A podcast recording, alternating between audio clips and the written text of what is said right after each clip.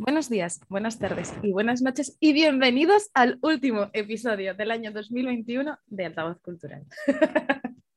Mm, buenos días, buenas tardes y buenas noches. Ha quedado todo tan bien esta vez que no quería Sí. ni decir nada, pero como no estaba ensayado que no dijera nada, hubiera surgido el efecto contrario, pues eh, sí, eh, gracias por invitarme, porque ha quedado todo maravilloso y me siento muy dichoso de estar aquí hoy.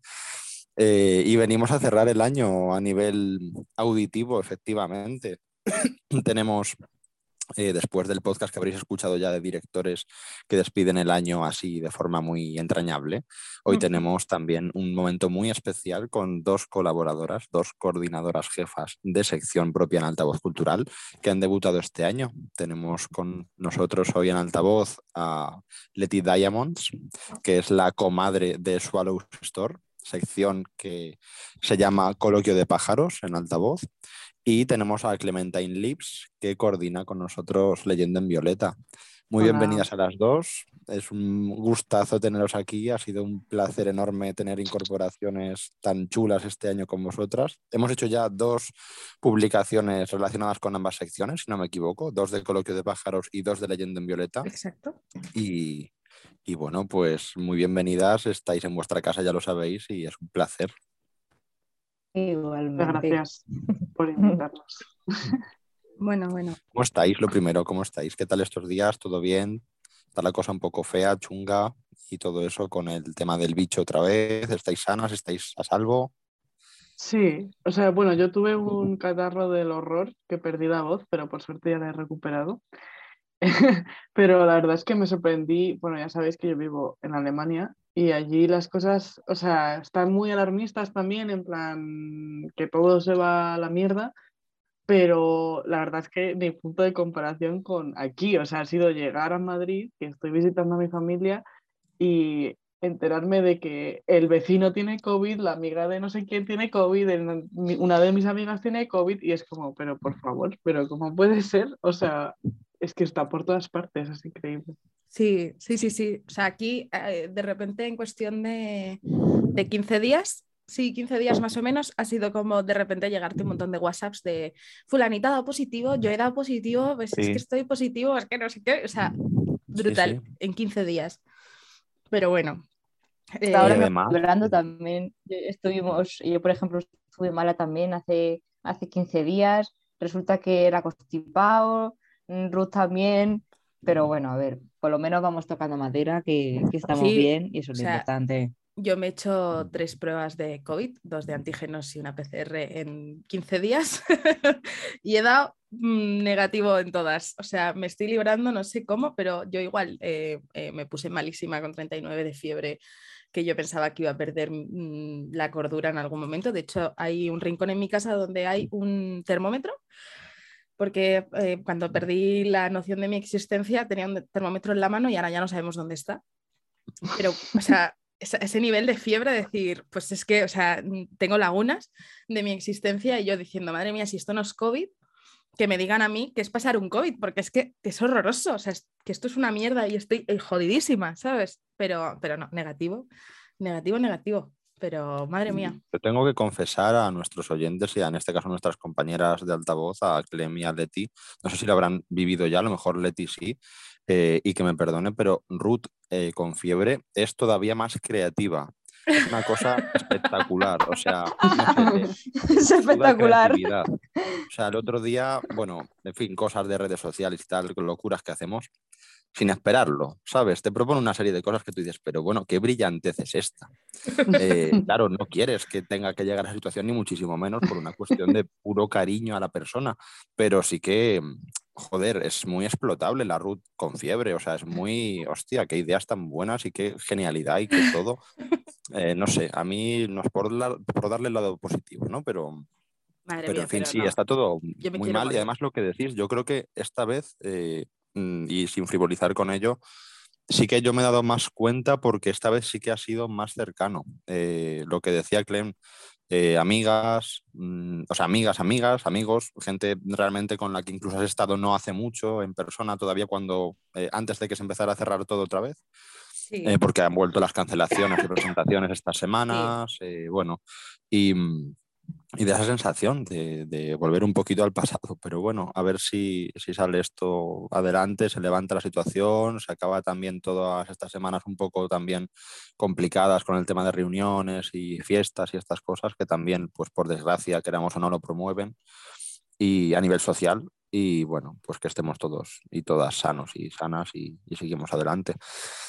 Eh, yo quería, por romper un poquito con ese primer mal rollo de contacto, eh, es proponeros si tenéis, porque llevo dándole vueltas bastante tiempo a raíz de varias conversaciones con gente del mundillo cultural, y es comentaros o consultaros si tenéis algún tipo de, eh, digamos, mmm, elemento o producto, en el sentido menos comercial posible, por favor, cultural o artístico, que consideréis particularmente navideño o que consumáis particularmente en Navidad. Es decir, esa película, que sin tener por qué ser propiamente navideña, veis siempre que podéis, a modo casi de tradición, en Navidad. Esa canción que no es un villancico, pero que os recuerda siempre poner por aquí, por estas fechas, en vuestros cascos. Ese libro que retomáis cuando tenéis tiempo, precisamente en estas fechas, porque yo qué sé, lo tenéis ya como muy interiorizado y aunque no sea mm, pues cuento de Navidad de Charles Dickens, eh, sí que decir, vale, llega Navidad o llegan las semanas esas del 24 al 31 y como que cada año recurro a esto. Si tenéis algo de esto en vuestra vida y si de ello hacéis algún tipo de pequeña tradición que no tiene por qué tener que ver con el espíritu como tal de estas celebraciones, pero sí con una especie de rutina que tengáis de costumbre. ¿Lo tenéis? Yo la verdad que no. O sea, yo es que no soy de repetir cosas, pero sí que tengo mis tradiciones de navideñas ya desde que vivo sola.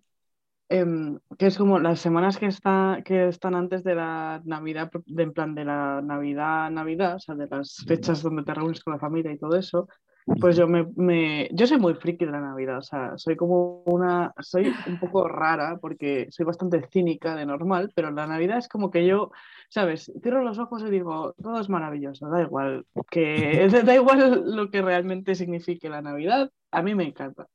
Y entonces pues me pongo, me pongo a ver eh, películas navideñas, eh, de estas, bueno, el otro día vi una que casi me, que me quería arrancar los ojos, pero yo las veo. Eh, me encantan las de niños pequeños porque suelen ser bastante menos tóxicas. Así que Sí. me veo mi. Hay una que se llama Klaus, que está súper bien. La vi hace Me poco. encanta. La vi hace poco, me encanta. Es puto Me preciosa. encantó. Me encantó. Y, y luego yo tengo mi playlist de Spotify con canciones navideñas tipo pop y tal, que me pongo también las semanas antes de Navidad y me pongo a bailar en mi casa tranquilamente los villancicos poperos, bueno, villancicos que no son villancicos en realidad, Em, o con mis gatos o lo que sea. Entonces yo sí tengo mis, tengo mis rituales, pero no son como cosas em, concretas, no es como que siempre vea la misma película, siempre cambio, pero la rutina es, siempre la misma. Ujú. A mí me pasa un poco como, como a Clem con, como con la lista de Spotify. Como que no son canciones tal cual así navideñas o tal, pero me saco mi lista de Spotify que se llama Ruth la conoce. Eh, ¿Top Sangría 2017? Top sangría, sí. Entonces, claro, o sea, es verdad que no escucho durante todo el año ese tipo de música, pero en Top Sangría 2017 está Chenoa, está David Bisbal, está, bueno, Es que, Operación Triunfo, a ver, está la bilirrubina, está la Hay- cucaracha. claro, es que hay que contar que esa- en 2017 Leticia y yo vivíamos juntas, entonces había un, un challenge que era el Top Sangría, que era hacer como las canciones de, que más te gustaban, así como rollo antiguas que escuchabas de pequeño y tal, como que volverlas a traer en ese año. Entonces Leti y yo decidimos hacer una lista, se llama Top Sangría 2017, está un poco desactualizada porque podríamos meter muchas más canciones ahora mismo, pero... Bueno, que está eh, actualizada. ¿eh? Está actualizada, Ah, ¿eh? las ya ha- te digo que, sí, vale, que en Navidad me pongo así con la lista y sí, sí. Sí, o sea, yo veo, veo que vas metiendo, pero hace mucho que, es verdad que hace mucho que no la escucho porque, no sé, para mí es más de verano, ¿ves? Es una lista más de, de verano de cuando quedamos en el patio o en cualquier sitio las amigas y pues de repente estamos bebiendo unas cervezas o unos tintos y pues nos ponemos a bailar como, como adolescentes. Pero eh, surgió de ahí la lista, entonces es una lista a la que siempre recurrimos. ¿Tienes- ¿Estás Sí, entonces, triste? Top Top sangría. sangría. Entonces, es Navidad, top sangría. Que Claro. hay co- top sangría. Claro, que o vale sea, para todo. top sangría, o sea, de verdad, eh, os paso luego el, el enlace porque hay verdaderas, Y por verdad- favor, verdaderas maravillas Sí, en esa favor. lista. O sea, voy a, voy a meterme en Spotify, voy a buscar Top Sangría 2017, que la tengo en mis favoritas. Obviamente no Por podía supuesto. ser de otra manera. Pero no sé, mi- me- pero es verdad que en Navidad, pues no sé, lo mismo me pongo más bailonga y, y entonces pues me da por, por ahí, siempre recurro a esa lista de Navidad. Claro, eh, la primera que está es Wannabe de las Spice Girls, luego sigue eh, Oops, I Did It Again de la Britney, madre mía, mi infancia. Barbie Girl de Aqua, eh, Ciega Sordomuda de Shakira, Ya está suficiente. Ya está. O sea, ya con eso. vamos. Macarena. Vale. vale. Entonces, eh, claro, tienes, tienes un montón de canciones, eh, pues, pues, madre mía, has, mete- has metido a Beth, tía, de, dime, de Beth, en serio, o sea, me No, a ver, te estás, o pues sea, dime qué es lo que puedo hacer. claro, Qué barbaridad. Y he Es un- metido también Follow the Leader. claro, no estaba, es que, ¿ves? Bueno, pues yo os las paso por, os la paso por, por WhatsApp para que la tengáis si en algún momento os apetece pues eh, mover un poco el esqueleto, porque no es nada Maravilla. triste, no es una lista triste, al uso al revés, es una lista pues, pero bueno, Leti, sigue con tus tradiciones navideñas, perdón. Me acabáis de crear una necesidad. Esto pues aquí es una necesidad. No, básicamente es eso. Tampoco me, tampoco soy de ver las pelis navideñas. O sea, mis rituales, pues, pues bailar. Y para bailar, pues, ¿qué me pongo? Pues top sangría. Pues, es que ese es mi ritual. mi ritual. Es verdad que, que sí, sí. Yo rituales como tal, me voy a quitar las gafas, que no sé por qué las llevo puestas ahora mismo. Eh, rituales como tal, no, porque no me gusta la Navidad. Yo soy el Grinch, eh, Leti lo sabe, por ejemplo, o Fer lo sabe, soy el puto Grinch, eh, porque no me gustan ni los niños ni la Navidad. Entonces, de hecho, ayer me pasó que después de estar socializando con mi familia el 24 por la noche y el 25 al mediodía, pues ayer me tiré todo el día sola eh, en un rincón de mi sofá y no salí de ahí porque necesitaba recargar energías eh, sociales. Eh, además, muy cansada. Ujú. O sea, no quería que me hablara nadie, la verdad. O decir que yo eso lo comparto. Aunque me encanta la Navidad, no me encanta la Navidad mía. Claro, o sea, a mí la Navidad me mola, o sea, en plan, me molaba cuando era pequeña, eh, pues juntarme cuando nos juntábamos toda mi familia, pero que éramos mm, pues eh, 50 alamedas eh, y con todos mis primos los, los zumbaos de turno y tal, pero ahora mismo pues ya esas cosas, ya no nos juntamos 50, ¿sabes? Entonces, no, no me gusta, no me gusta, he perdido esa mm, inocencia a lo mejor o esa magia por la Navidad y ahora pues me gusta más quedarme en mi casa y es así, o sea, estas fechas no me gustan. Pero sí que me gusta ver películas navideñas. Klaus, por ejemplo, la vi el año pasado porque creo que la sacó Netflix, si no me equivoco, el año pasado. De hecho, Sí. creo que tiene un Oscar. ¿Puede ser? Sí. Es el año pasado o el anterior, pero, pero sí. Y me gustó muchísimo, muchísimo. Además, es que la creación de, de personajes, de, de- de, mm, concept art, todo es maravilloso. Y, y- pero así mi película navideña por excelencia, yo creo que es Pesadilla antes de Navidad, que de hecho suele llegar diciembre y me apetece muchísimo ponerme Pesadilla antes de Navidad. O sea, es la, la película, ¿no? Eh, la típica película que puedo ver todos los años. Y, mm, pero no tengo tradiciones. O sea, tengo la tradición de que desde que me estoy independizada hace ya la friolera de seis años, eh, quedarme sola en mi casa con mis animales, leyendo tranquilamente. o sea, no me gusta ni salir de fiesta. O sea que... Cada uno también su- hace sus propias navidades. Es verdad que, bueno, pues según el estilo de vida que lleves y lo que te gusta, ¿no? Pues te gusta más salir de fiesta, pues más en casa. A mí es Claro. verdad que también lo comparto más en sí, en casita, tranquila. Sí, o sea, en, en, en 2019, o sea, justo antes de que pasara, o sea, de que empezase a cerrar todo por la pandemia, me fui a Marruecos con un amigo y la verdad es que también estuvo súper bien. O sea, la verdad que podría hacer una tradición de eso, la verdad. yo, te- o sea, yo- yo tengo pendiente, ahora que dices eso, yo llevo diciendo muchos años, y esto seguramente Leti me lo ha escuchado decir muchas veces, que yo, mi Navidad perfecta sería aislarme del mundo. O sea, quiero decir, irme a un sitio recóndito, o sea, el típico pueblucho, a una casa, apagar el teléfono móvil o quitarme los datos, no contestar a nadie al teléfono y pasarme del 20 de diciembre al 10 de enero. Y que no Pues me sí. molestara nadie. Yo O sea- he pensado implementar eso en plan retiro escritor, ¿sabes? Escritoril, no sé Sí. cómo decir eso. Sí, sí, En sí. plan, irme a una cabaña a la montaña al- en los, en los Alpes o algo así, ¿sabes? Y encerrarme ahí con chimenea, con, con maderita y todo, que me encanta, y ponerme ahí en plan a escribir, a leer y a estar. Sí, a, a- a- a- estar, pero aislado, en plan de nada, un humano, ¿sabes? O sea, no quiero que me llame nadie, no quiero que me llame mi abuela para preguntarme, ¿cómo estás? ¿Has llegado bien? ¿Te trata bien? No, no, o sea, no, o sea, no, sin móviles, ¿sabes? Un sitio sin, sin cobertura, si pudiera ser, o sea, aislada. No quiero saber si es Navidad, si, si ha habido un huracán o un ataque zombie, o sea, donde estoy no me, no me van a encontrar, ¿sabes? de ese rollo. Yo es que soy un poco, ¿ves? Soy el Grinch, o sea, lo siento, o sea, mm, entiendo que hay gente que, pero yo soy así, en plan de, no, no, no, o sea, compro, o sea, pero bueno.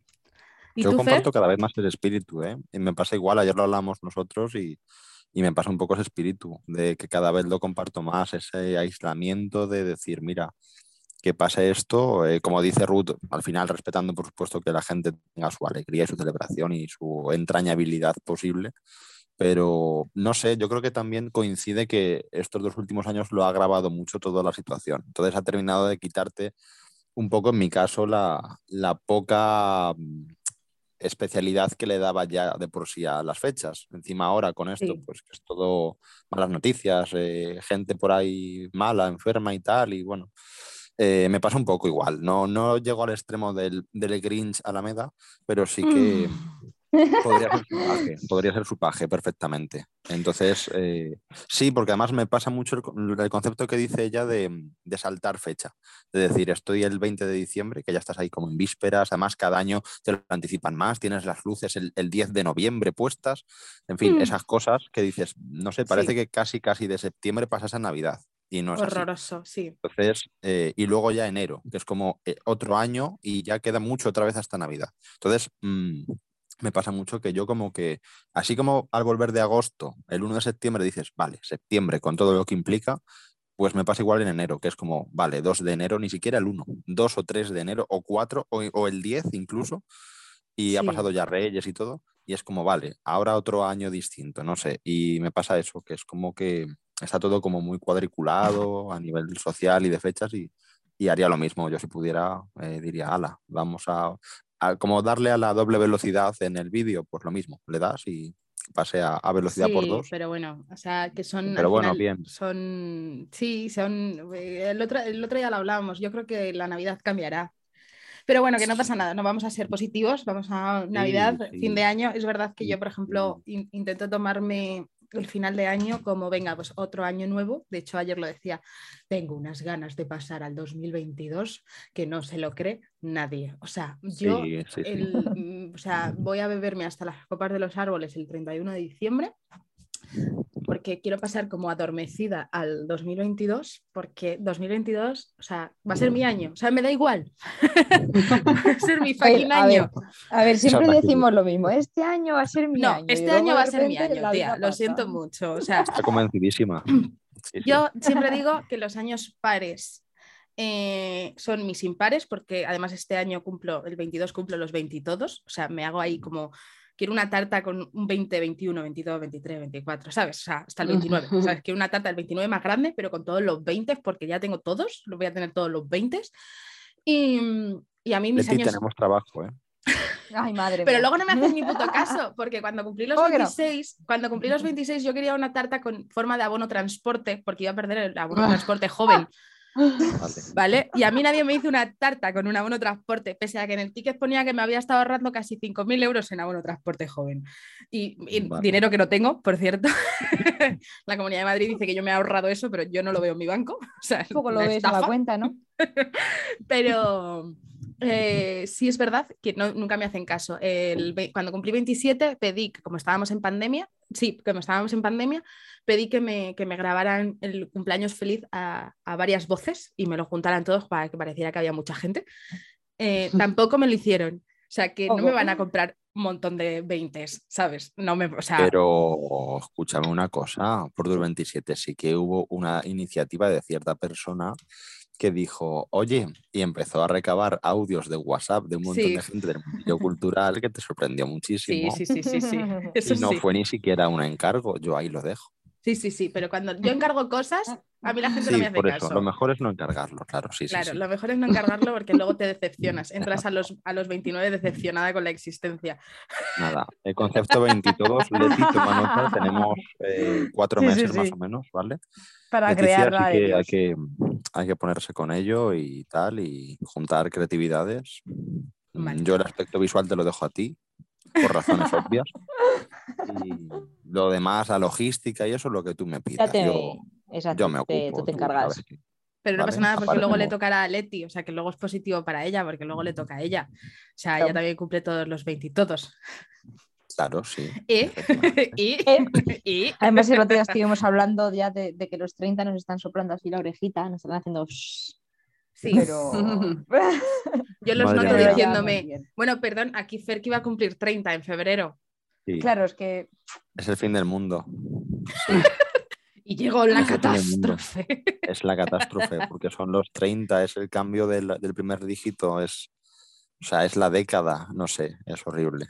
No, Es horrible. de verdad, ¿ves? Y luego soy yo la catastrofista. Yo que- pensaba que, yo pensaba que al cumplir los 26 ya me iba, en plan, ya me ya- bajaba de la vida, ¿sabes? En plan, venga, Nuda chao. baby, Glenn, por la- favor. ha pasado y ni me he enterado, porque he tenido tantas cosas este mes que ha sido como, ah, que es mi, ah, que es mi cumpleaños. ¿Y cuántos años tengo? Ya no sé. Me acuerdo una vez que un policía, o no, un policía no, una, no sé quién de seguridad me preguntó, vale, ¿cuántos años tienes? Y le dije un número que no era verdad, pero La no verdad. porque lo quisiera engañar, sino porque no sabía cuántos años tenía. Y empecé a contar y yo como, uy, perdón, no, es que me he equivocado, tengo tantos. O sea, para mí la edad es como, en mi cabeza es tan importante que simplemente lo ignoro para no deprimirme, ¿sabes? Y nunca sé cuántos años tengo. Mm. Eso Hostia, tengo yo una coña con, con un amigo en la época de discotecas que era eh, cuando te preguntaban en la puerta cuántos años tienes y decíamos todos. Eh, por supuesto no sentaba bien, luego tenías que decir cuántos tenías si querías pasar, pero ¿cuántos tienes? Todos. Y era ya como, mira, me da igual en esa época de los 18, 20, tal, dices, me da igual lo que dice Clem, me da igual el 21 que el 22, que el, 20 que el 19, son todos además muy parecidos. Yo, Y yo es que mm, una vez que veo que pasas los 27, que es el número icónico a nivel de gente potente que nos ha dejado en su momento, sí, ya Sí. superas esa barrera mental, cultural de, oh, los 27, ya no soy una, un alma Sí. maldita de la cultura, ya no tiene sentido morirme, pues eh, ya pues los 20, los 20 y todos, que es la cosa más absurda que hay, porque al final dices, no tengo los 30, pero estoy lejísimos de los 20, entonces incluso de los 25 ya. Y ya no sé, ya para tener 29, pues es verdad que dices, pues los 30 ya apetecen porque es como una especie de broma, de, bueno, los 29, los 29, ¿para qué sirven los 29? Es una transición absurda, es como, no sé, no, no. Yo de los No, 27 pero- los he pasado. pero es verdad que yo me acuerdo eh, cuando la, la peor vez que a mí me sentó que me pidieran el carnet, hablando de pedidas de carnet, eh, fue en Ibiza. Tenía 22 años, verano, ¿vale? Ibiza, agosto, yo en pantalón corto. Eh, tampoco he sumado tantos tatuajes a mi existencia de- en estos siete años, ¿vale? Pero ya está muy tatuada. Entonces, eh, o sea, se me veían todos los tatuajes. Y voy a entrar en el Hard Rock Hotel a una fiesta de tarde en plan de los niños de los 80, ¿vale? Y me para el de seguridad, DNI. Y yo, perdona. ¿Eh? ¿Cuántos ¿Perdona? años te crees que tengo? O sea, ¿tú te crees que una tía va a estar tan tatuada teniendo 17 años, hijo de puta?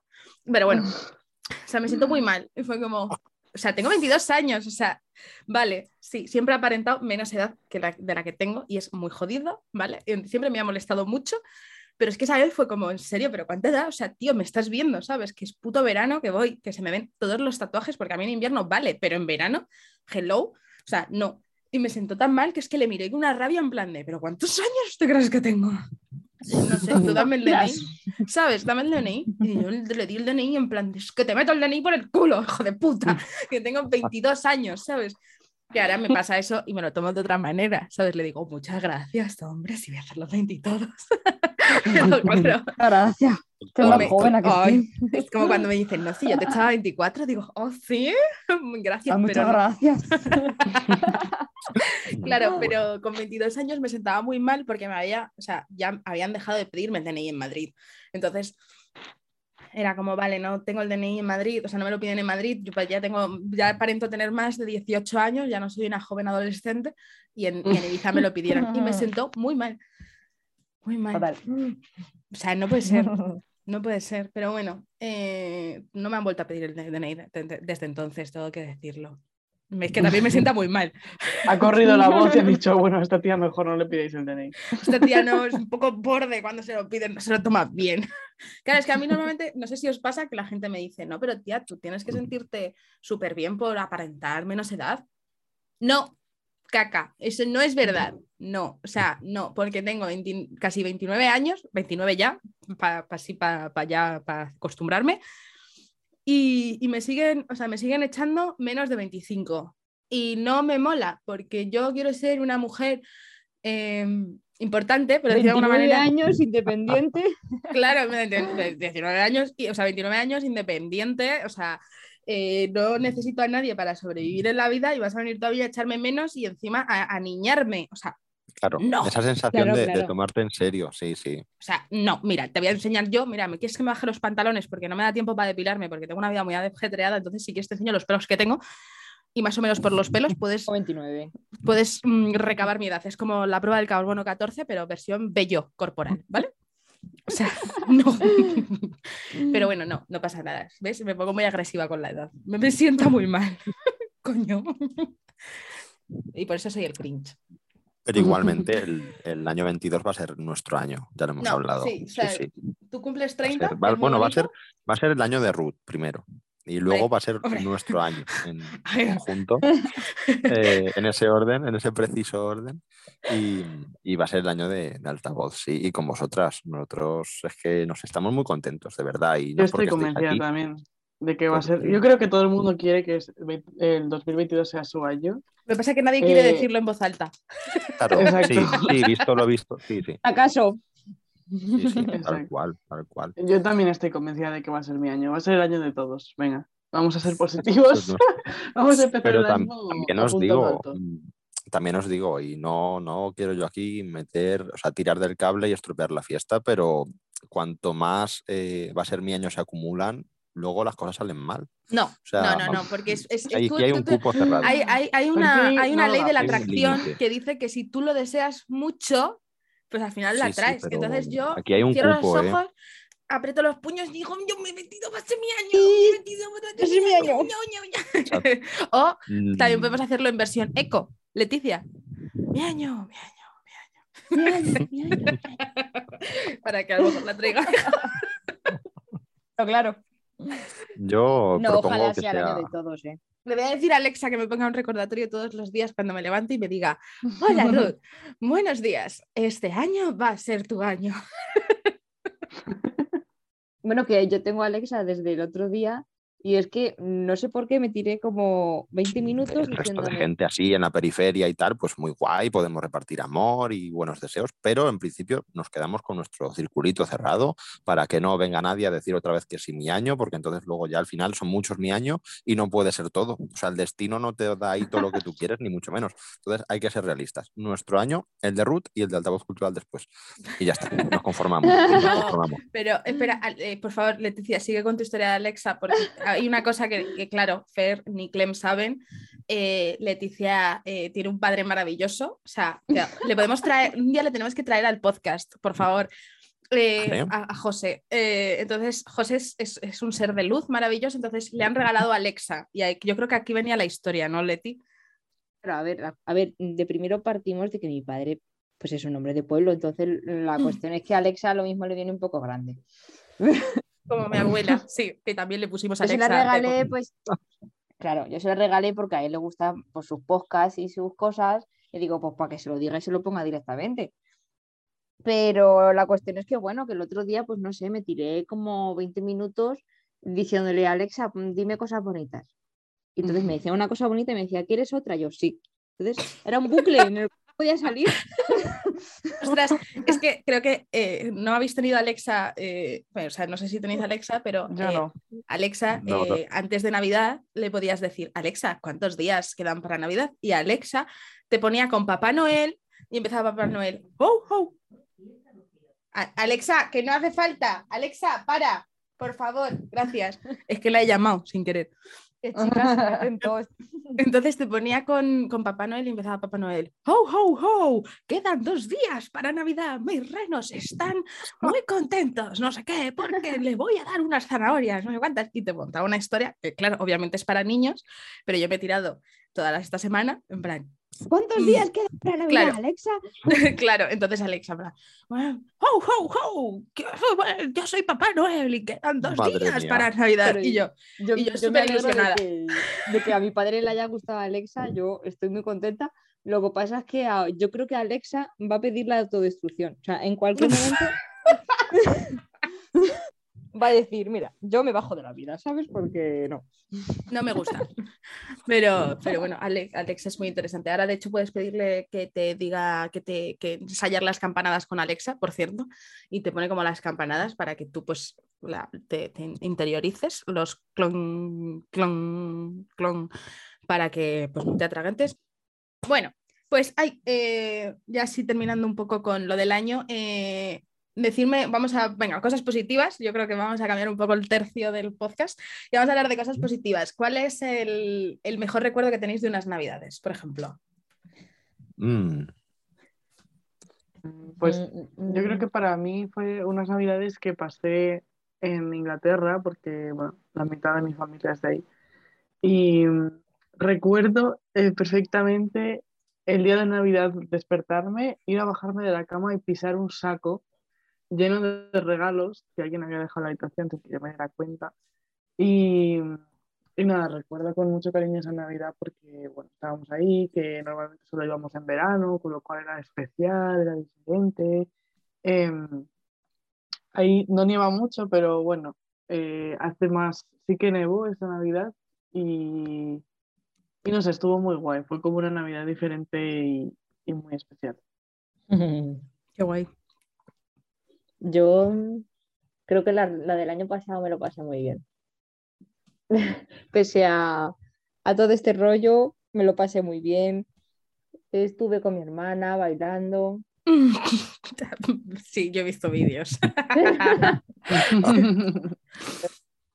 Así que tampoco necesitamos mucho. O sea, Sí. amigo, pasarlo bien y tal. No sé. mm. Fue especial. De estas veces que dices, jo, qué guay. Sí, yo me quedo con las navidades del 2019, con un momento eh, en el que estaba toda mi familia, mi familia, mi núcleo familiar, eh, mi abuelo, mm, el padre de Leti, mi abuelo discutiendo sobre quién tenía más eh, taras y más eh, discapacidad. Es que fue buenísimo, fue una charla de, de viejos total. total. Y, y acabamos cantando eh, Pena, Penita Ah, Pena, pena. de la Lola Flores, eh, mi madre, mi tía, Leti, yo y mi abuelo a gritos pelados en el salón. Yo creo Sí, que me sí, quedo sí. con, con, esa, con, con ese recuerdo en plan de, de pues, un momento tierno, ¿sabes? Muy guay. Fue bastante, fue bastante gracioso porque es eso, o sea, al final, eh, pues eso, Leti y yo nos conocemos desde hace muchos años y fue como prácticamente unir las familias en, en un momento navideño, ¿sabes?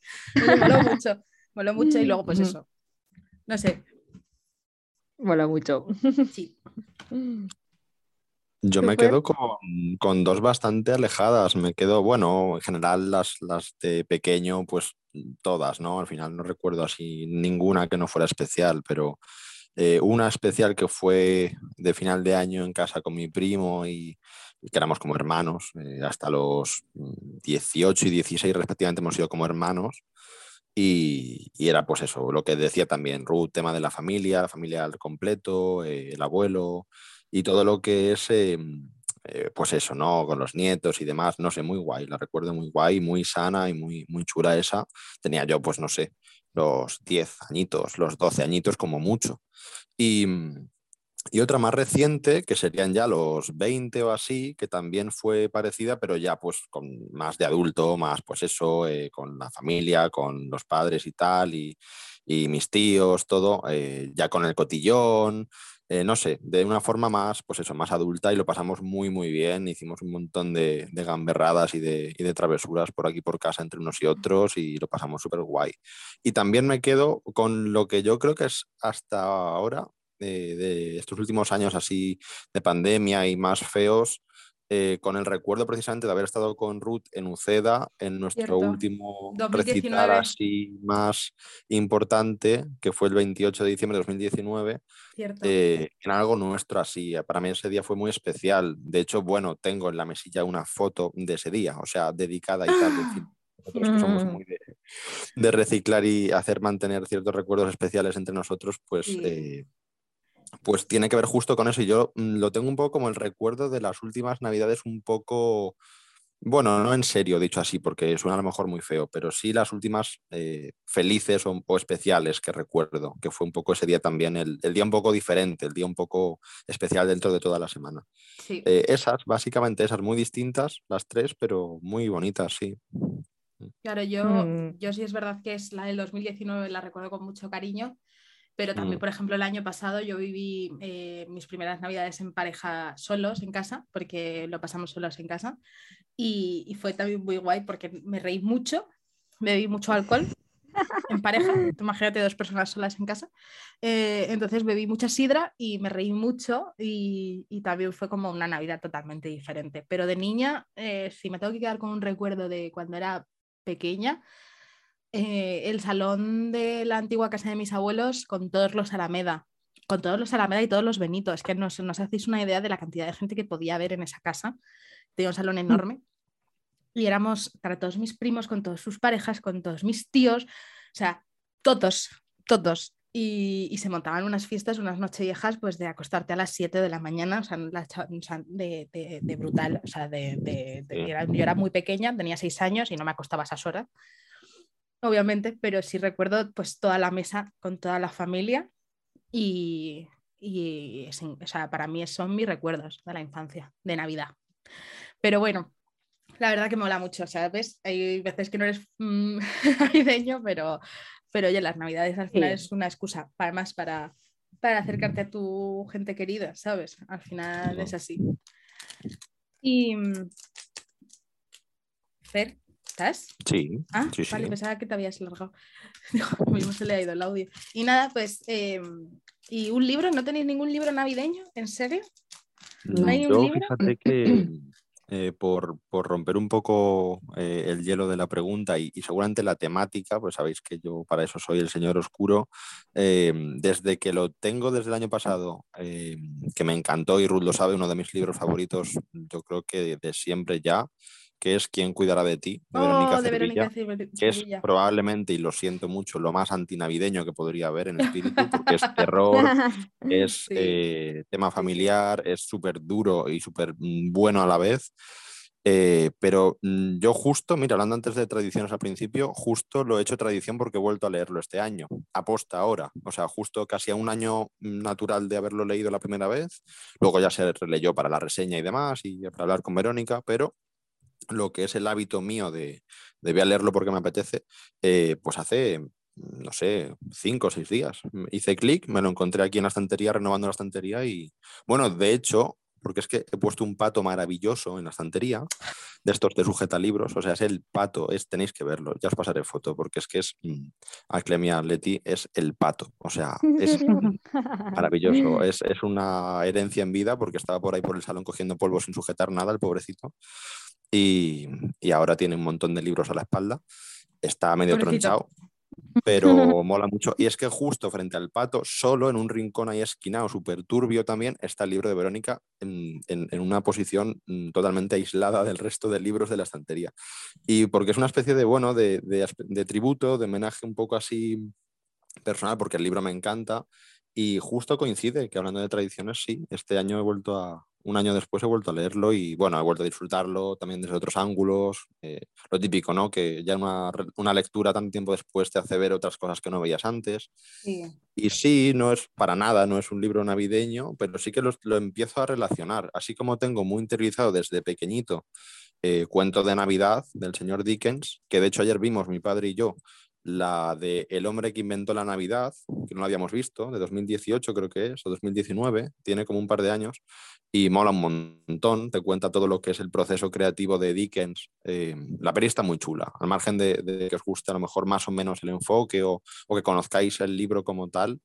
Eh, el haber conocido la historia desde ese punto de vista, que es casi como un documental, pero hecho película y muy chula, de, lo que hace todo, eh, todo lo que hace él para sacar adelante ese libro y todo el tema familiar que tiene, todo el autobiografismo, que bueno, como eh, ya por defecto profesional, ¿no? Pues te metes también ahí en, joder, pues esto lo saca de aquí, o este personaje lo saca de este amigo, o su padre tiene que ver con esto. No sé, moló mucho, me gustó mucho ese enfoque.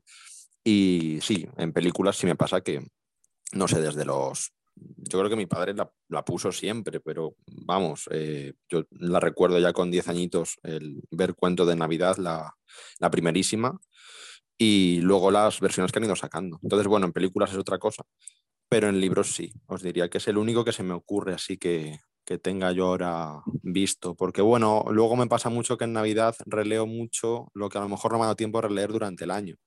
Entonces, pues mientras van llegando cosas nuevas de altavoz y algunas colaboraciones y tal, sí que saco un momentito para, para leer alguna cosa así, casi más, aunque suene un poco raro, casi más de amigos, que lo tienes pendiente y a veces, por desgracia, los abandonas en el fragor de la profesionalidad y dices, bueno, ya, ya leeré lo que a Ruth seguro que le pasa igual de, joder, tienes una plataforma cultural y no lees a tus amigos.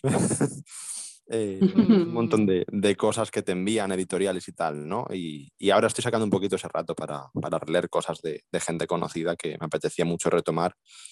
Y bueno, el de, el de Verónica, sí. ¿Quién cuidará de ti? Un libro maravilloso, muy recomendable. Yo es que me han regalado, eh, yo esto lo he dicho muchas veces en el podcast y que nadie me odie, pero a, a mí algo que me, que me, gusta leer de vez en cuando es la romántica. Eh, porque necesito, necesito despejar mi cabeza y un librito de romántica tampoco viene mal.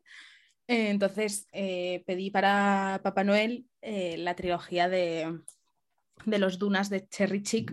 Entonces me han llegado dos porque el tercero todavía no está. Y es el típico libro que te lees literalmente en cuatro horas. O sea, no, no, no, me duele el cerebro, ¿vale? O sea, no noto que se me esté secando nada. Que no sé, o sea, es el típico libro que necesito cuando no me apetece pensar. Entonces, mm, pues me los estoy leyendo. O sea, pero yo creo que siempre para Navidad, que es como cuando termina el año, echas la vista a todos los libros que te has leído. No sé si a ti te pasa, Clem, con Guterritz. Y es como ves la cantidad de libros que te has leído y dices, bueno, pues mira, necesito algo como que me haga no pensar. Claro. y ahí está la buena de Cherry y, pues le tenía ganas y me lo estoy leyendo. O sea, siempre me leo, creo que algún libro de romántica por Navidad. Podría ser, sí, estoy leyendo a Cherry Chick, que por cierto me gusta, me gusta mucho cómo escribe, pero bueno, todas sus historias eh, están compuestas por un A, B y C. Todas, todas, no, por eso, o sea, todas tienen la misma los mismos pasos a seguir. No pasa nada, o sea, no es una crítica, o sea, es lo que le funciona y como ella escribe y mm, perfecto. Pero, pero mm, o sea, los leo y digo, si es que esto yo ya lo he leído. ya lo he vivido antes. claro, esta historia yo ya la he leído antes. Y digo, claro, sí, si es que la autora le pasa, o sea, que sigue los mismos pasos a la hora de escribir, no pasa nada. Pero, pero sí, me hace como un poco evadirme. Es como, vale, mm, tengo que empezar el año, volver a leer así como más cosas que me interesen más y que me alimenten el cerebro. Entonces, pues vamos a descensar un poco. O sea, son mis estiramientos mentales. Mm, yo, o sea, como tal, no tengo un libro eh, que lea todas las navidades, pero tengo un libro navideño que me encanta. Em, que me hizo, o sea, yo no suelo endiosar a nadie porque después, pues, te decepciona o quien es muy bueno en una cosa no tiene por qué ser como un ejemplo seguir en otra, ¿no? Entonces no me gusta mucho endiosar a las personas.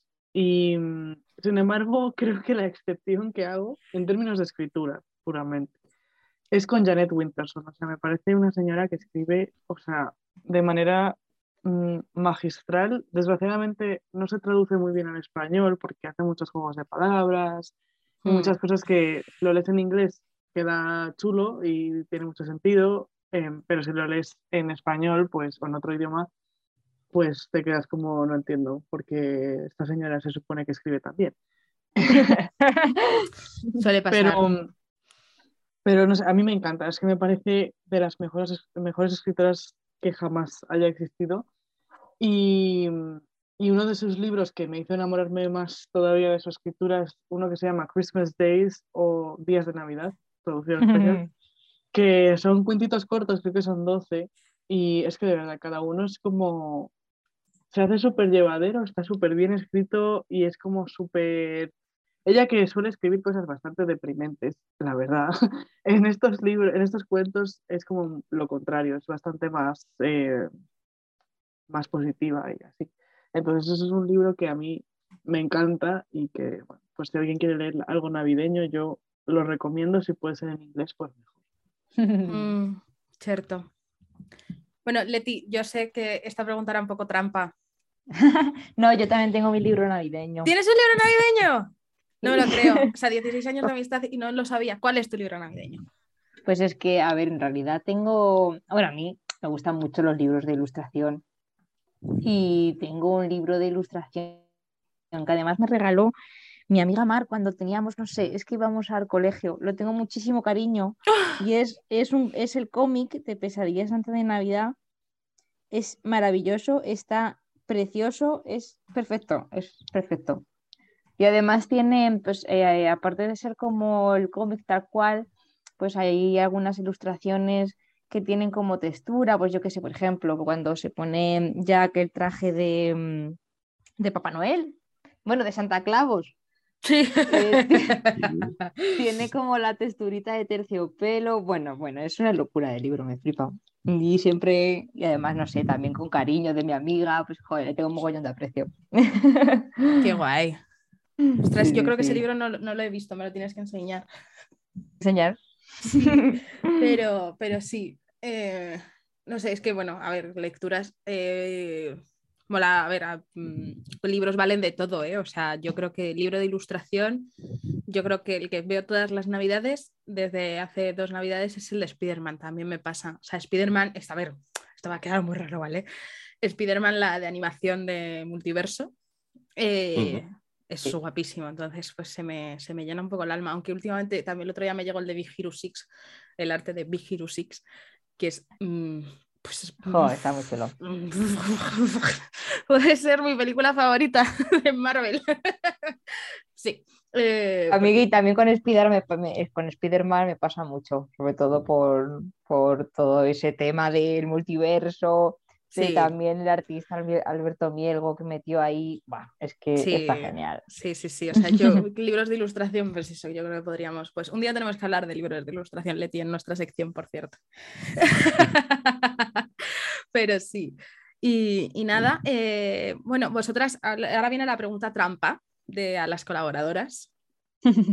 ¿Cómo os sentís con vuestra, con vuestra nueva sección tenéis en Altavoz Cultural? Chan, Pues, chan.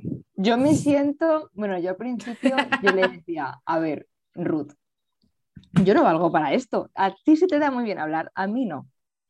Mentira, mentira, porque vamos, o sea, lo has demostrado ya en todos los podcasts en los que te has metido, o sea, Y digo, digo, bueno, pues no sé, al final es que le estoy cogiendo cariño, me lo paso súper bien.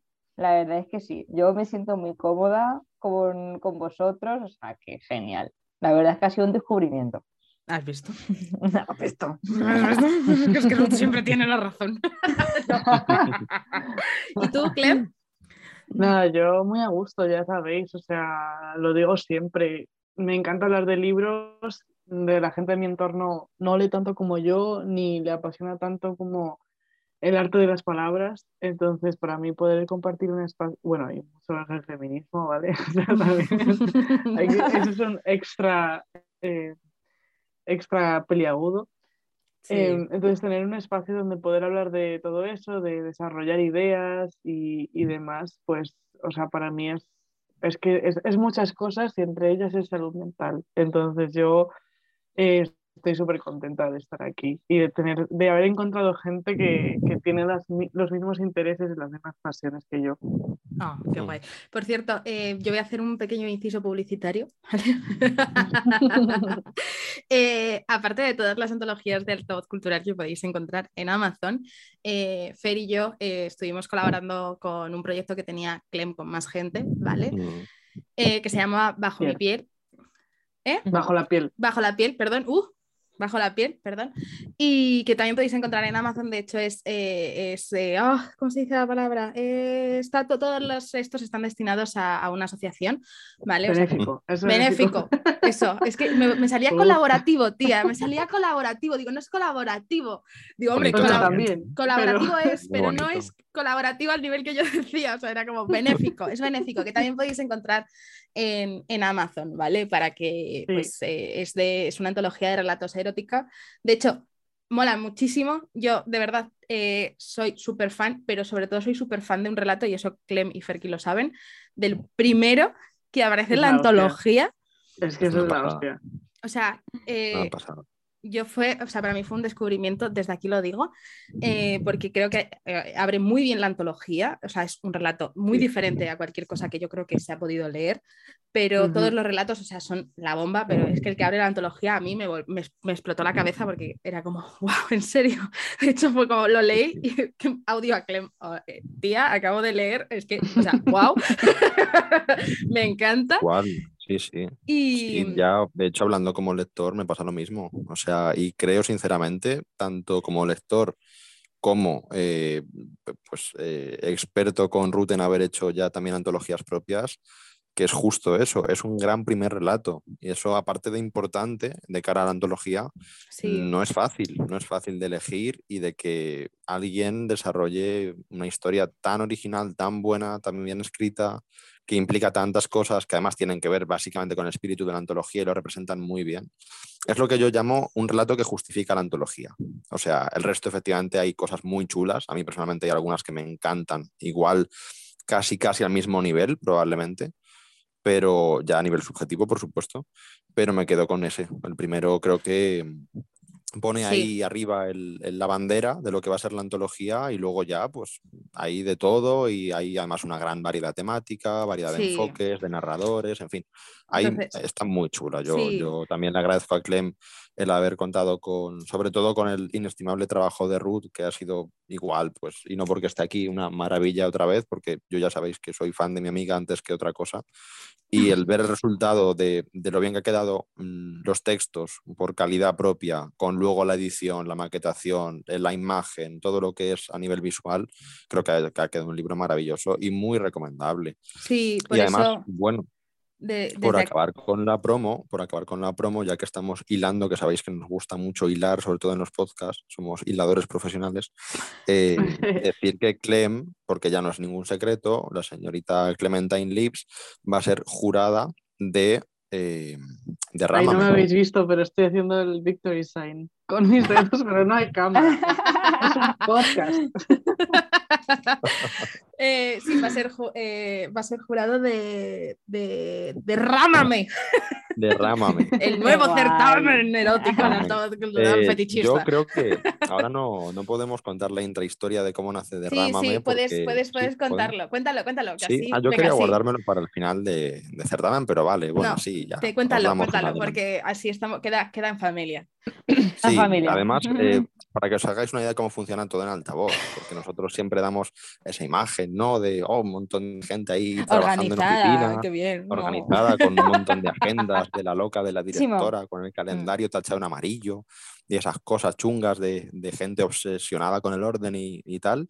Sí. Y de repente pues, llega un WhatsApp una tarde, noche cualquiera de un, de un día de semana, cualquiera de diciembre, en el que te dice básicamente, oye, me apetece hacer un derrámame erótico de tal de relato y poesía. Perdón, coño, un derrámame, no un certamen. Maldito corrector, bla, bla, bla.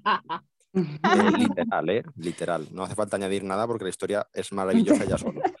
Eh, vale, ok, Derrámame. Sí, esto funciona así, o sea, derrámame. hay, hay una persona de las dos, normalmente Ruth, que es la que lanza el anzuelo, y luego el pez que lo recoge, ya sabéis quién es, y dice, sí, sí, ah, pues de lujo, pero con una condición, que se llame derrámame. Sí, y se ha quedado así. Claro, o sea, demás. Oye, queda muy bien. claro, yo es que de hecho fue muy gracioso porque fue como, quiero hacer un derrámame eh, erótico sobre fetiches. Entonces, o sea, la frase fue así, quiero un derrame, quiero hacer o sea, además empezaba la frase con, sé que hemos hablado que no vamos a hacer más antologías, bla, bla, bla, bla, bla, bla, bla, bla, pero quiero hacer un derrámame erótico sobre fetiches. y luego fue, certamen, coño, puto correcto, ja, ja, ja, ja, ja. Y ahí es la historia de por qué se llama Derrámame, ¿vale? No es porque hayamos sido súper inteligentes y, o sea, no hay una historia trascendental sobre, claro, porque fetiche hay gente a la que le gusta. No, no, no, no, no. es mucho más. Claro, no. Y además es que mm, por experiencia y, y, por si a alguien le sirve a nivel creativo, estas cosas luego son insuperables. O sea, yo ahora me pongo a pensar con Ruth en el título mm, que queremos ponerle a este certamen y no sería nunca tan bueno como Derrámame. O sea, es imposible mejorarlo. O sea, a mí me dice, oye, vamos a pensar títulos para ponerle al certamen. Imaginaos que el corrector hubiera funcionado. Mm, gracias, corrector. Y hubiera dicho mm, certamen. Digo, vale, pues un certamen, vamos a mirar títulos, enfoque, no sé qué. Es que la respuesta de Fer fue, venga, sí, pero siempre que se llame derrámame. O sea, ya ha sido como, vale, pues ya está, derrámame para siempre. una, cosa menos que, que Sí, son de estas cosas que te salen solas y que dices, porque normalmente pues cuando, cuando tenemos que buscar nombre a una antología o a un certamen o algo así, eh, siempre estamos como, eh, bueno, eh, pues la temática es esta. De hecho, el certamen que estaba previsto antes de cancelar todas las antologías de altavoz cultural, que bueno, sorpresa navideña, no ha pasado este año todavía, pero por ahora este es el único que se va a hacer en 2022. También hay que eh, decirlo. Eh, eh, normalmente es como, vale, la temática que teníamos planteada para sacar después de Hijos del Karma era otra totalmente distinta. Mm.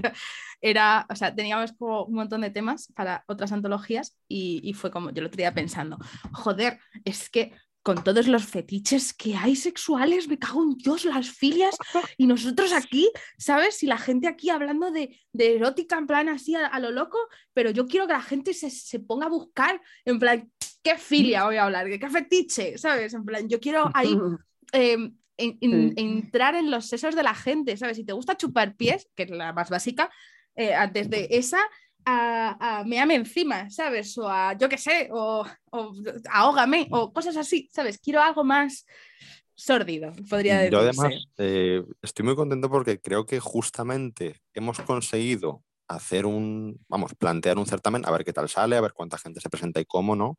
Y lo que dice Ruth, hasta qué punto se ajustan un poquito a lo que se busca. Nosotros no estaremos ahí porque para eso hay un jurado maravilloso, ¿verdad, Clem? Y eh, sí que eh, ocurre que, creo que complementamos muy bien lo que fue artesanía de la piel, que sí que ha tenido luego en su resultado cosas súper chulas, originales, diversas, cosas súper potentes. Eh, de hecho, bueno, el relato que gana es súper chulo, el, relato de Silvia en, artesanía, por ejemplo, por citar uno, ¿eh? el, el ganador. Yo además lo comparo en cierto modo al que encabeza bajo la piel. Ya se lo, eh, no sé si Clem lo tiene, se lo pasaremos, si no, artesanía. Sí, no, se lo. Eh, tengo dos copias, tengo una que compré y otra que me regaló Ruth firmada. Te queremos mucho, o sea, eres la mejor. Tenías que estar de jurado, si es que está claro. Eh, no, de verdad. Sí, además, además el, nombre de Clem salió, creo que de, o sea, fue la primera persona que, hablamos que tenía que ser jurado. O sea, de estas veces que Fer y yo, a lo mejor yo le digo, de jurado, tiene que ser Clem. Y, de repente me dice, y justo él me estaba escribiendo lo mismo, ¿sabes? En plan, de, estas veces que no hace falta que uno de los, o sea, que no es, vamos a buscar a alguien tal, pues vamos, venga, hacemos una lista y ya seleccionamos. No, de estas veces que... dices, pasa, ta, ta, ta, ta, y de repente. Sí, sí, sí, además ha sido, es un jurado muy, muy completo y muy chulo, yo creo que queda muy bien con lo que buscamos, eh, dentro de que, bueno, siempre hay gente preparada, ¿no? Y que te gustaría colaborar con ellos, pero primero, siempre buscamos a alguien que no lo haya sido nunca quitando al señor eh, Álvaro López Fernández, que es el padrino con mayúsculas de altavoz cultural. Sí. Ese, es el extorsionado. Llamas a Álvaro y Álvaro lo mismo te hace uno de memoria histórica, que uno erótico, que uno de fantasía, terror y ciencia ficción o de poesía. O sea, es el señor, es, el hombre, Aquí le queremos el hombre del jurado, ¿no? Sí. Pero es, mm, yo creo que ya era una cuestión de, pues eso, de, ya como esto surgió tan espontáneamente, eh, pues dijimos, mira, jurado aquí ahora, nada de andar pensando unos días, oye, ¿qué, es eso? Te planteo algunos y tal. No, fue como, mira, tengo estos, tú tienes estos, coincidimos, nos gusta, sí, pues a los cuatro. Y los cuatro han dicho que sí. Tenemos a, a Clem, tenemos a Amy, nuestra querida Amalia Torres, que es la emperatriz de la marabunta, eh, también para que quede también en casa. Me encanta. Y tenemos al maravilloso Manuel Brouillon, que fue artesano de la piel, me eh, encanta. bueno, un tipo súper querido y, y maravilloso, eh, Maravilloso, también desde el punto de vista literario, sus- docente y, y todo lo demás. Es Y a. Raúl Alonso, que estamos ya colaborando con él y con Cántico, que es el fundador y director de la editorial Cántico. Igual, pues tiene ya también un, bagaje que creo que puede darle ¿no? pues esa, esa vuelta de tuerca a ciertas cosas del certamen. ¿no? Son perfiles distintos, que es lo que siempre buscamos en un jurado, evidentemente, pero que se complementan súper bien. Yo tengo muchas ganas de este certamen y de que la loca de mi compañera me mandara aquel mensaje mal escrito, porque, porque es que de, de esas cosas salen las mejores luego. Así que, bueno, desde aquí animar a la gente que por favor mm, participen de Rámame, que además es relato y poesía. Es que, ¿qué más Otra vez, queréis? es O que sea, otra vez, sí, otra vez vamos a hacer un libro de esos que tengo que devolver porque no, no salen bien impresos. de primeras, no. porque ya pasó con, con artesanía de la piel, eh, se retrasó tanto porque mi idea, era hacer, creatividad. y mi idea era hacer un libro que se diera la vuelta, o sea, que se leyera rollo al revés, un poesía se leyera al revés que relato. ¿Sabes? Y que tuviera eh, com- completamente cambiado todo. Y, y el señor de Amazon me dijo, eh, no. No. No, te Eh, estás flipando un poquito, guapa. Claro, me dijo, a ver, creativa, ¿dónde Eso de vas? creatividad. Sí, Eh, sí, sí. Esto una imprenta te lo hace y, y chapó, ¿sabes? Pero Amazon tiene unos límites, entonces me trajo el libro del revés y yo pensando, me cago en mi puta vida, o sea, me- o sea yo abrí súper contenta, en plan, ya me ha llegado tal, y, o sea, mi cara, o sea, creo que, está, creo que está grabado, de hecho, porque lo grabé porque quería hacer un unboxing de qué guay, me llega artesanía de la piel y tenéis que ver mi cara de desconcierto, ¿sabes? Fue igual que cuando pedí en, en el confinamiento plantas online y yo pedí un cocotero, ¿vale? Y yo pensando que un cocotero iba a medir 50 centímetros y de repente me llega una caja más grande que yo, de como metro ochenta la caja. Entonces abrí la caja y fue como, no me puedo creer qué coño he pedido. Pues con esto me pasó igual. Fue como, "¡Ah, ah, ah! ¿Qué cojones? ¿Qué, qué? Sí, y, y, claro, se tuvo que llevar, que encima eran como 50 libros a devolver, Uf, que dije, "Mm, venga, eh, mi ecología se acaba de ir a la mierda. dije, ya te digo. dije, "Mm, estos libros los van a hacer papilla. Dije, no, tío, es que me sienta muy mal. Ha sido la única vez que, que he tenido que hacer eso. Y, y al final pues se tuvo que cambiar la idea y volver a ser pues como artesanía de la piel de ahora, ¿sabes? Un libro pues muy cuco, pero no con la idea principal. No, no vamos a...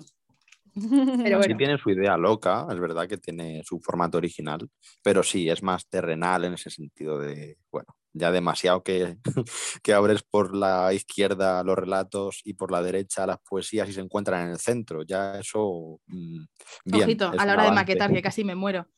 No, es que tela, es que, buah, menuda pelea con, con la maqueta de mi compi, o sea, mm, ha habido maquetas duras, pero esa es, yo creo que es insuperable. Eh, es Ah, que lo que pasa es que ya estás, estás entrenadísima para derrámame. Sí, lo que pasa es que eh, eh, artesanía de la piel me pilló, o sea, fue jodido porque primero tuve que maquetar todo y luego dar la vuelta. Claro. Entonces, claro, al, claro. al volver a hacerlo, me tocó prácticamente hacerlo de cero y fue como en serio, o sea, acabo de perder, no sé, 20 horas de mi existencia haciendo una maqueta y voy a tener que gastar otras 15 de mi existencia en hacer una nueva maqueta y encima que Amazon me lo coja y encima Amazon diciéndome, no, es que te hacen faltan dos centímetros de sangría, o sea, dos milímetros de sangría, me cago en tu puta madre, Amazon. Bueno, eso Clem lo ha vivido conmigo ahora también. Sí, sí, no, sí, puto cuadra. O sea, si hay, algo que, hay- si hay alguna razón por la que no volvería a hacer una antología así en plan colaborativa y tal, es por la maqueta y por las movidas de Amazon, tío. O sea, es que paso muchísimo. Que también me pasa con mis propios libros. En plan, una de las razones por las que me gustaría moverme a, a edición tradicional es porque no quiero tener que pelearme con Amazon, ¿sabes? Porque es que es, que es un dolor de cabeza interesante. Claro, yo ahora mismo sí. es verdad que, que yo juego con ventaja con los libros de altavoz cultural porque yo ya tengo como mi plantilla hecha ¿sabes? Entonces Amazon no me pone tanto problema porque ya tengo mi plantilla hecha con las medidas que siempre se utiliza, que siempre utilizamos y con toda su sangre y con toda su mierda. Entonces, eh, un libro, por ejemplo, un libro de altavoz cultural a mí me supone tres horas, literal, maquetarlo, o sea, ya ha llegado a ese punto porque lo conozco y ya sé cómo se hace y de hecho eh, prácticamente eh, solo es, eh, yo lo maqueto, lo paso, Ferki lo mira, son dos correcciones, lo subo a Amazon y Amazon me lo coge a la primera, pero cuando trabajas en algo nuevo, con otros formatos, con otras cosas, con más páginas, con no sé qué, con no sé cuántas, es como, o sea, yo lo sufrí contigo, Clem, y fue como, Dios mío. claro, luego, luego hice Hijos del Karma Luego maqueté Hijos del Karma y lo subí y Amazon me lo cogió la primera y fue como, ¿ves? bueno, no es tan difícil. Pero hacer. Total, sí, sí. Hijos del Karma, además, es que ha sido la antología más rápida en producción de la historia, yo creo. Ha sido increíble. Sí. O sea, reunir todo, eh, las autoras y los autores, además, todo muy fácil. Teníamos algunas dudas y tal, y fue todo como muy sí, pero, contactado rápido. Y... Con, con, con Amazon, o sea, con Amazon con nosotros mucho más fácil, pero es verdad que cuando haces algo nuevo, pues eh, te, puedes, te puedes morir, ¿eh? O sea, yo lo he sufrido también y es como, ¡Dios! Puto Amazon. Pero es verdad que tiene sus complicaciones. O sea, al final, pues eh, cuando nosotros trabajamos con imprenta, y esto siempre lo decimos, que cuando nosotros trabajamos con imprenta era mucho mejor porque era mucho más fácil, te traían el ferro, tú mirabas el ferro, eh, todo mucho más sencillo, todo mucho más tal, pero Amazon es verdad que no tienes que tener, no tienes que dar dinero por adelantado, entonces solo ganas no pierdes, por decirlo de alguna manera, ¿sabes? Sí, sí, sí. y además, a nivel que, en algún momento, ojalá el día de mañana se, pueda paliar y tengamos lo que hemos hablado Ruth y yo siempre de, hacer algún tipo de ediciones altavoz o algo así. Pero sí que mientras tanto, eh, simplemente a nivel logístico, es que nos ha, nos ha pasado eh, con ciertas antologías. Mm, vale, toma tus libros, gracias por trabajar con esta imprenta. Ala, llévate la maleta por el metro de Madrid, mete 50 libros en casa y ya veremos qué hacemos para enviarlos o para quedar con la gente o para hacer una presentación, en fin, eh, y gente que vive afuera, eh, bueno, un, problema no solo de costes, sino de tiempo y de dedicación a, esa atención que, que sinceramente no nos compensa por nuestro tipo de vida y nuestra forma de, acercarnos a la plataforma. Ahora mismo, el día de mañana, ojalá podamos permitirnos decir, oye, tenemos una imprenta con la que trabajamos nosotros, nos lo sirven, se ocupan de distribuir, ta, ta, ta, perfecto. Pero mientras tanto, son todo facilidades. Sí. Y bueno, chicas, pues muchísimas gracias. Yo creo que voy a dar aquí por finalizado el podcast. Eh, muchísimas gracias por venir a, a nuestro a nuestro podcast. Eh, muchas gracias por liaros la manta a la cabeza y hacernos caso y, darnos bola este verano con ser colaboradoras de Altavoz Cultural. Eh, yo estoy muy contenta de teneros en el equipo, la verdad. Eh, ya lo sabéis, no hace falta que os lo diga. y que, bueno, que paséis unas felices fiestas con mucho cuidado y free COVID. Y, y nada, muchísimas gracias por venir y, nada, que gracias por despedir el año con nosotros. Igualmente, chicos. Sí, gracias a vosotros. Bueno, pues un abrazo.